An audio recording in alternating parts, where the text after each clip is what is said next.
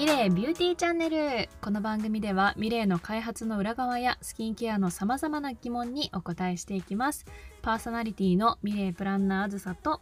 代表の柳本です。よろしくお願いします。ミレイでは2021年から2022年の冬にかけてオイル、ミルク、ジェル、バターの4種類から選べるクレンジング、セレクタブルクレンジングを販売予定ですのでお楽しみに。今回はですね、ミレーの開発のお話をお届けしようと思ってまして、めちゃくちゃこだわっているボトルについて、はい、聞いていこうと思うんですけれども、本当にボトルでいろいろ悩まされてますよね。ミレって悩まされてるというかもう、うん、もはや、えー、ずっとその問題で頭を抱えてる問題だらけというところですね。多分めちゃくちゃ問題あると思うんですけど 今日はどの部分からお話しします？なんかもともとどういうことを考えてたのかっていうお話にしますか？そうですね。あの、そこに至るまでの、まあ、なんでボトルでそんな苦労してるのかというような、ちょっとこう、ボトルとかね、えー、その、実際にお客様に使っていただくにあたっての思いみたいな部分をね、ちょっとお話しできればいいなと思ってます。うん。そもそも、どんなボトルを目指してたんですか？私もね、知らない部分もここあったりするんですけど。多分ね、あの化粧品、えー、スキンケアの開発を始めたのってもう3年、3年ちょっと前になるんだけど、はい、多分、あずあずにもね、その当時から聞いてたと思うの。えっ、ー、と、クレンジング、お風呂場で使うものって、やっぱりガラス製って怖いとかって聞いてたと思うんだよね。確かに。忘れたかもしれないんだけど、そういうの聞いてたと思うの。うん、ガラス製ってどうみたいな。あの僕もともともとガラス製のボトル大好きなので、うん、あまあ、クレンジングのボトルでガラス製ってなかなかないので、やっぱガラス製って高級感あって綺麗だよな、美しいよな、で、でも実際にお客さんがこう使うっていう中で、えー、ガラス製ってどうなんだろうっていうのも結構ね、いろんなお客様にこうリサーチをね、してたりとかしたんだけど、えー、なので一番最初に考えてたのは、ガラス製のボトルの化粧品とかスキンケア、うん、えー、クレンジングっていうのをね、考えてたって感じかな。え、めっちゃいいじゃないですか。えでもそれ結局いろんな人にヒアリングしてどういう答えが返ってきたんですか？まあやっぱりうんガラス製いいよねって意見もあったものの、うん、まあ、でもやっぱりうんちょっ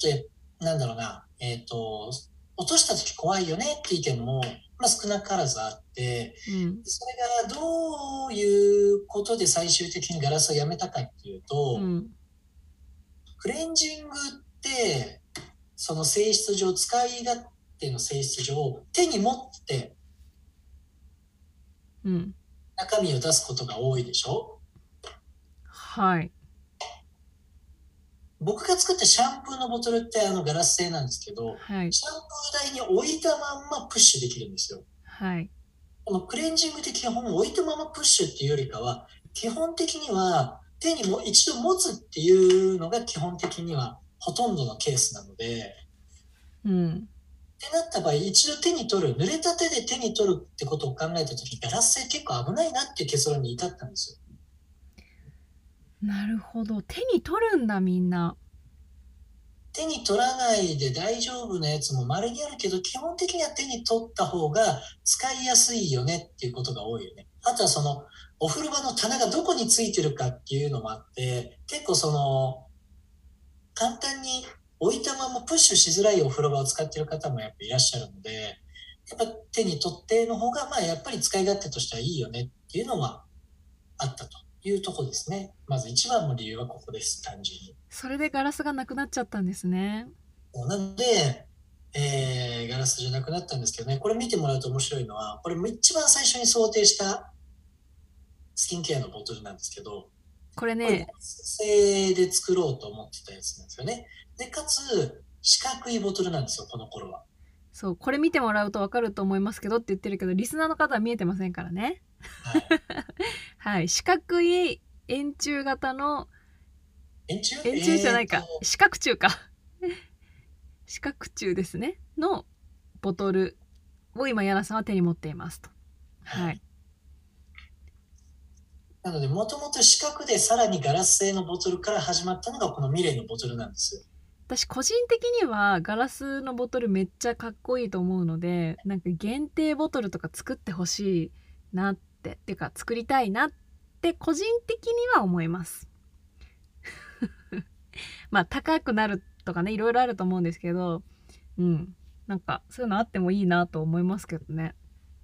まあガラスはねやっぱ美しいし僕も好きなんで、まあ、何かしらチャレンジできたらいいなとは思うんですけど、はい、そうもいかない事情にいろいろなってるっていうのもこのボトルではあるので、まあ、その辺もおいおいお話できればなと思うんですが、うん、じゃなんで四角いボトルが丸になったのかっていうと、はい、四角はうんと化粧水とかで使いたいなってなったんですよ途中で。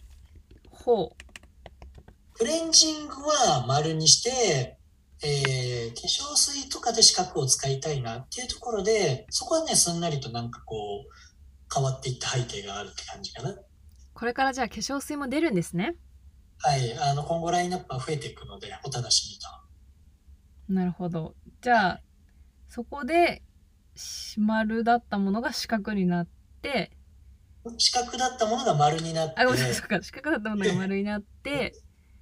で、プラスチック製のボトルになってるってことです、ね、ガラス製からプラスチックになったと。でかつ、えーと、これ一番最初のこの四角いボトルの時から、えー、考えてたのが、うん、キャップがついてるんですよこの今回の、えーと、クレンジングのボトルって。はい、でこのクレンジングのキャップがですねなんとね音聞いてもらうと分かるんですけどマグネットなんですよ。ほうマグネット式のキャップとボトルっていうのを考えてました。なので、これは、えっ、ー、と、丸いボトルになっても引き続き、えー、同じように、こういう感じで、えー、マグネットでくっつくタイプの、えボトルとキャップを作ってましたと。マグネットになるとどういうことがいいんですか？あの、クレンジングっていうのは基本的にはキャップついてないじゃないですか。でもこのキャップがついてない見た目が僕らダサいなと思ってたんですよ、ずっと。うん、で、見た目を良くするにはやっぱキャップをこうやってつけるしかないと。はい。でも、キャップの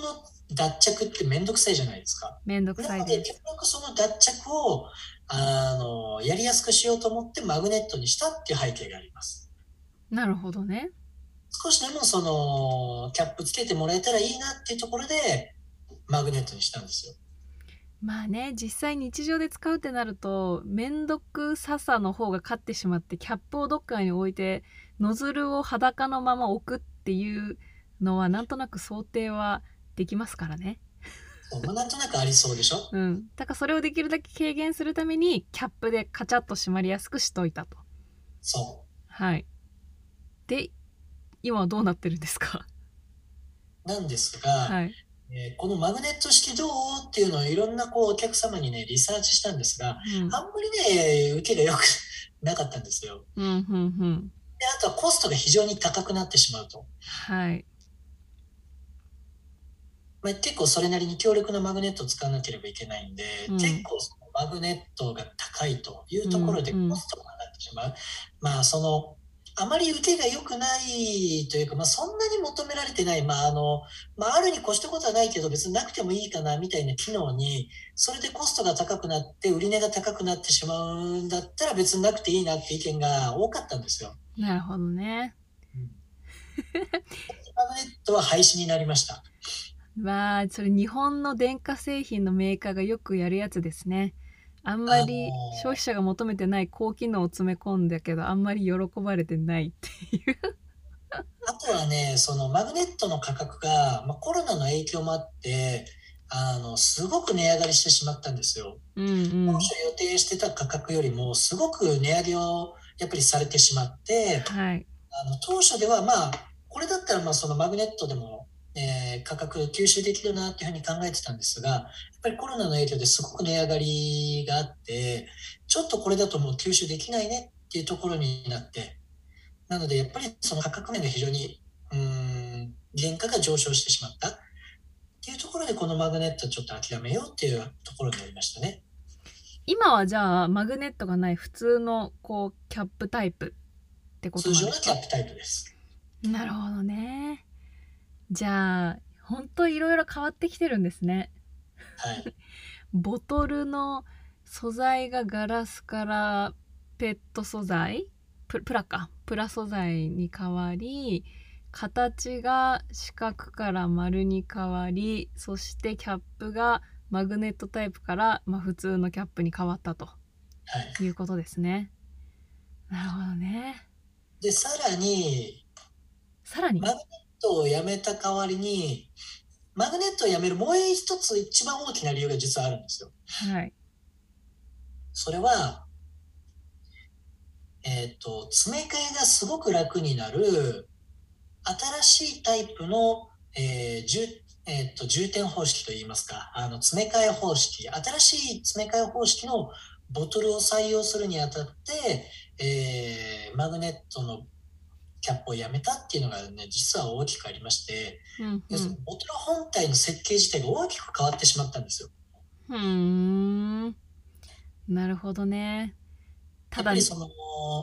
詰め替えが前提の仕組みなんですけど詰め替えめんどくさいっていうのがですね非常にこう多く意見としてありまして、まあ、つい先日も、えー、話題になりましたが、えー、シャンプーの詰め替えを毎回毎回きれいに水洗いして乾燥させて詰め替えるのかそれとも秘伝のタレ方式で詰め替えるのか論争が、まあ、世の中であったんですがやっぱりそれぐらい詰め替えって面倒くさいっていうのがやっぱあるんですよね。でちなみにアザーズはどっち派です？私は秘伝のタレ派ですね。そうですよね。秘伝のタレ派っていうことは基本的にやっぱその詰め替えめんどくさいな、極力、まあ、時短したいなっていう思いがそこにあると思うんですよ。うん、で、あの基本的にこのあの論争でも若干、えっ、ー、と、秘伝のタレ派が、えっ、ー、と、多数派だったっていう結果もあって、で実際にこれが話題になってたあのコメントとかもずっと僕いろんな方のコメント読んでたんですけどやっぱ秘伝のタレ派が多いなっていうのもそうですしえっ、ー、とで実際それに対して大手メーカーさんがでもあの秘伝のタレ方式は衛生的にあまり良くないのでやめてくださいねっていうお話もあったんですよね。であのそれに対するコメントとかもいろいろ読んでた結果あのそれが悪いのはその秘伝のタレ方式が良くないのは分かるよでもの方式がずっと変わってないメーカーがそもそも変えるべきなんじゃないのっていう意見もちらほらあって、まあ、結構これって痛いとこ疲れてるなって僕思ったんですよね。あの良くないってメーカーが言いながらもその方法しか提案できないメーカーにも責任があるなって僕は思っちゃうんですよ。なるほど。うん、だってもう何十年も仕組み変わってないわけじゃないですかボトルにポンプが刺してあってそれに中身を入れるだけっていうこの何十年も変わらない、えー、技術革新がないことも確かにユーザーにとっては非常にこうおかしいよねって思うこうペインだったと思うんですよね、うん、じゃあ僕らメーカーとしてそれを解決しなきゃいけないってなった時にやっぱり僕らとしてもこういろんな方法を考えてきたんですよそこに関して。うん。で、えっ、ー、と、それであの一つ見つけた方法が、あの、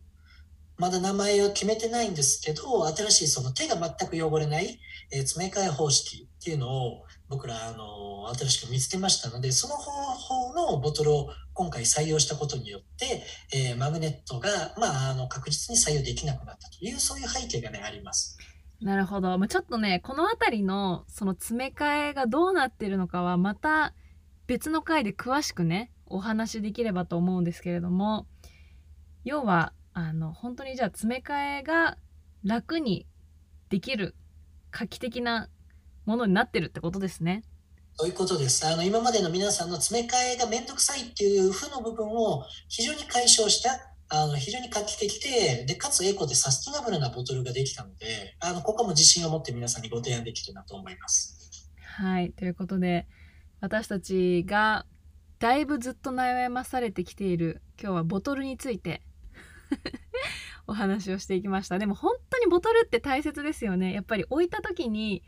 それがどういう見た目なのかもそうですし使い勝手もそうですし本当にありとあらゆるところで構影響してきてしまうのでめちゃくちゃこだわりを詰めているポイントにはなってきますからね。ぜひこれ、リリースされた後にもう一回この回を聞き直してもらえると 紆余曲折を着てこうなったんだって思ってもらえると嬉しいなと思います。はい、それでは今日もエンディングです。ミレイは Spotify、スタンド FM、Apple Podcast、Google Podcast で放送中です。スタンド FM 以外からお聞きの皆さん、私たちへの質問や感想は、プロフィールに記載の URL からお寄せください。スタンド FM でお聞きの方はコメント欄に投稿してください。それでは今日も皆さんの心からのハッピーを祈っています。いってらっしゃい。いらっしゃい。